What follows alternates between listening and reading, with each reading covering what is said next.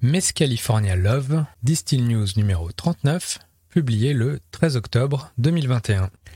Au menu cette semaine, je vous propose les meilleures ventes de jeans en GMS, de la main-d'œuvre qui manque, des matières premières dont le coût augmente, une aquavite originale, du CBD dans le rhum, 24 jours de gin, de la communication moderne, de l'agave californienne, un précis d'anti-dégustation et plein d'autres sujets.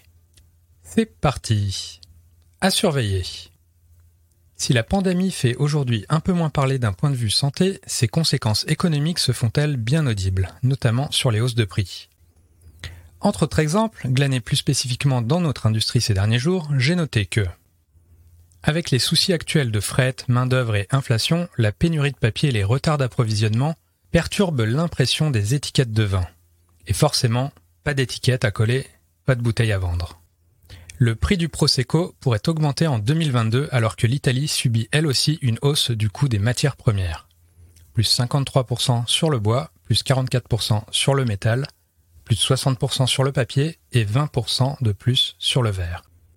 Cette dernière inquiète de même le syndicat Brasseurs de France qui alerte. Au-delà de l'augmentation des matières premières agricoles, les hausses moyennes pour les brasseurs sont de plus 7 à plus 15% sur l'énergie, plus 10 à plus 24% selon les matériaux d'emballage utilisés et plus 4% sur le transport. Côté service, et alors qu'on parlait la semaine dernière des difficultés à recruter dans le CHR en France, les choses ne s'annoncent pas mieux outre-Atlantique et outre-Manche, et ce avec des implications de toutes parts.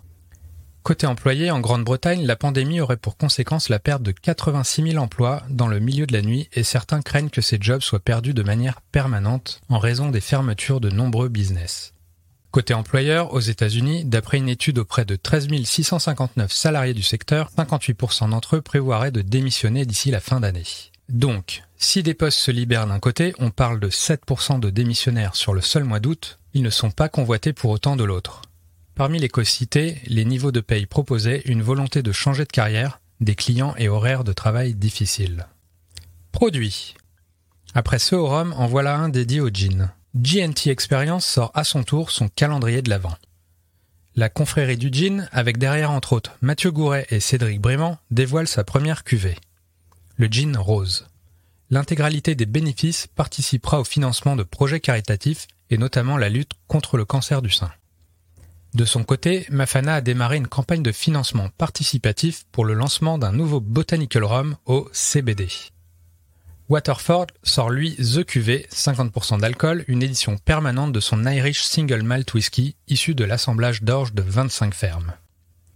Tomatine y va pour sa part d'un single malt de 12 ans, dont 3 ans de finition en fût de Montbazillac. Il s'agit du premier d'une série intitulée The French Collection, qui compte également des finitions en fût de cognac, sauterne et Rive-Salt. Quant à Patronne, elle a dévoilé une édition de sa tequila vieillie plus de deux ans en fût de Sherry Oloroso. Et dans le même temps, la marque a confirmé qu'elle arrêtait la production de sa liqueur Patron XO Café, au grand dam de plus d'un millier de personnes qui ont signé une pétition pour empêcher cela. En Normandie, Maison Sassy ajoute quelques dizaines de degrés à ses cidres et dévoile ses premiers calvados en collaboration avec le bar londonien Coupette. Après celle au caviar, Petrosian a lancé une vodka à la truffe noire, la truffe par Petrosian, 40% d'alcool. Et Opie Anderson a sorti une édition limitée assez originale de son aquavit, puisque assemblée avec un distillat de bière stout du brasseur Omnipolo. Côté RTD, Topo Chico se déclinera l'an prochain en pack Margarita et Whistle Pig ajoute à son tour des prêts à boire à son portefeuille, les Whistle Pig Piggyback Rye Smash. Business à présent. La maison de l'hédonisme et la distillerie Longto ont annoncé la reconduction de leur partenariat de distribution en France métropolitaine et en Europe des rhums Longto et Papillon pour les prochaines années. Et Lidl accueille deux nouvelles marques du portfolio Pernod Ricard dans ses rayons, Clan Campbell et Chivas Regal. Mais toujours pas la version Balmain si jamais vous posiez la question.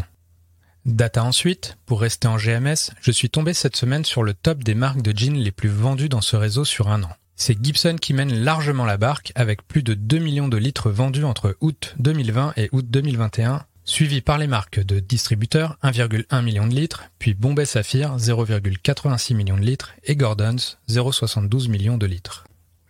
Côté premium aux États-Unis sinon, d'après le Distilled Spirits Council of the United States, les volumes de vente de spiritueux à plus de 50 dollars la bouteille de 75 centilitres a augmenté de près de 25% sur le premier semestre 2021.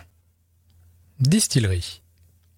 La distillerie bicentenaire Clessence à Vambréchy, près de Lille, va connaître une nouvelle vie. Elle accueillera en effet d'ici 2024-2025 une nouvelle micro-distillerie de genièvre whisky grâce à l'équipe de TOS Distillery un musée, un brewpub, un espace de coworking et même des logements. Début du chantier prévu pour le printemps 2022. Et sur l'île d'Islay en Écosse, un projet de distillerie de scotch en mode développement durable est en cours de travail à proximité de Port Charlotte. Si approuvé, la dénommée Illy Distillery pourrait lancer sa construction d'ici l'été 2022. Greenwashing. En parlant de développement durable et pour rationaliser tout ça justement, l'Agence britannique pour l'environnement souhaite standardiser les métriques qui permettent de mesurer les bonnes pratiques écologiques clamées par les industriels du secteur boisson. Elle veut ainsi éviter une perte de confiance des consommateurs face à certaines pratiques abusives ou sans preuve à l'appui de greenwashing, c'est-à-dire quand des marques font croire que leurs produits sont plus éco-friendly qu'ils ne le sont en réalité. Certainement peu évident à mettre en place, mais intéressant. Bref, à suivre.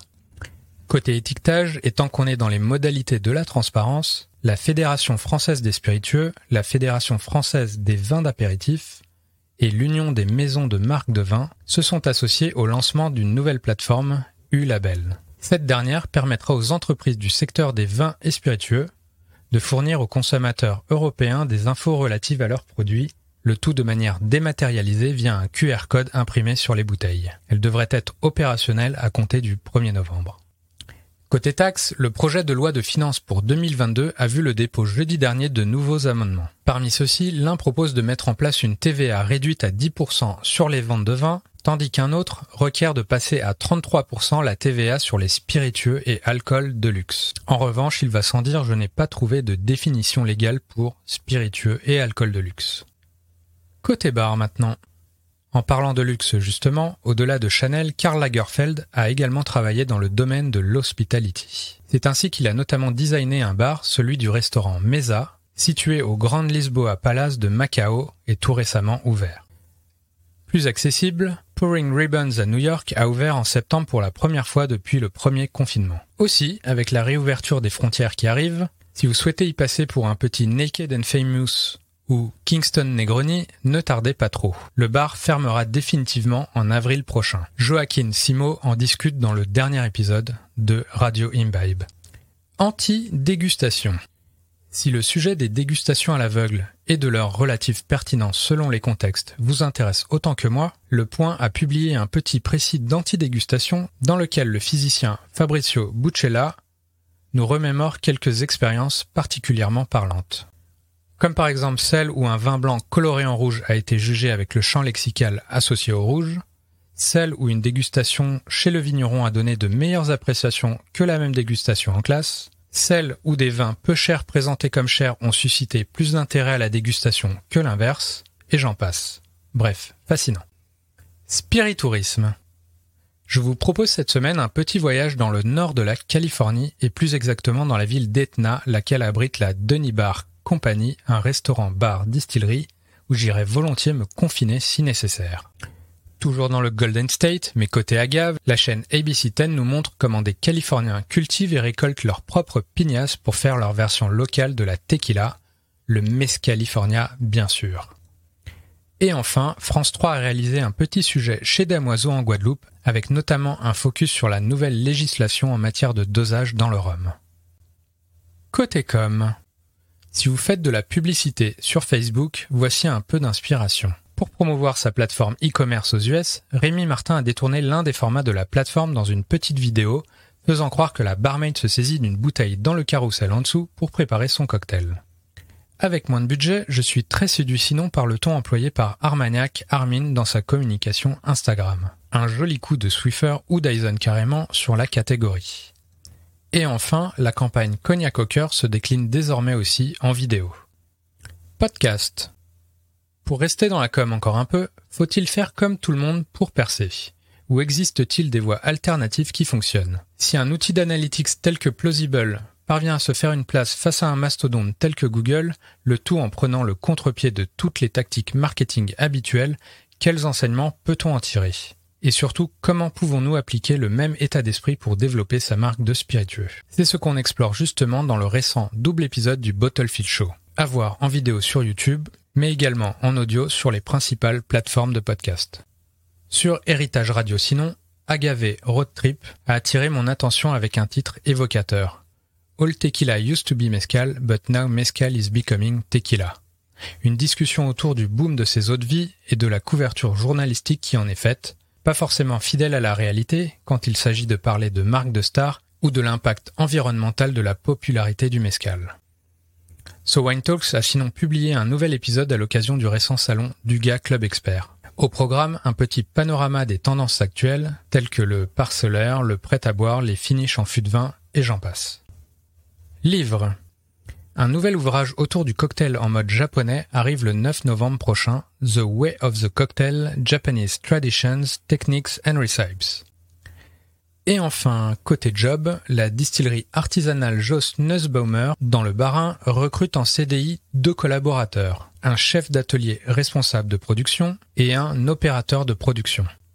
Whisky du Monde recrute en CDI un Business Online Manager et, pour janvier 2022, un responsable de secteur off-trade sur la zone Île-de-France et Normandie. En Guadeloupe, Paparouillot cherche un assistant chef de projet en stage à compter de janvier également et pour une période de six mois. Et le Harris Bar, Paris, cherche un ou une barmaid pour arborer sa célèbre veste blanche. J'en profite enfin pour vous annoncer une petite nouveauté si vous voulez soumettre ou consulter des offres d'emploi dans le domaine des spiritueux. J'ai mis en place une plateforme dédiée à ça, distilljobs.fr, à partager sans modération. Et sur ce, c'est tout pour cette semaine. Merci de m'avoir écouté jusqu'au bout. Si vous appréciez ce format, n'hésitez surtout pas à vous abonner sur votre plateforme préférée. Évidemment, à vous inscrire à la newsletter sur distillnews.com. Sur ce, je vous dis à mercredi prochain. Portez-vous bien. Ciao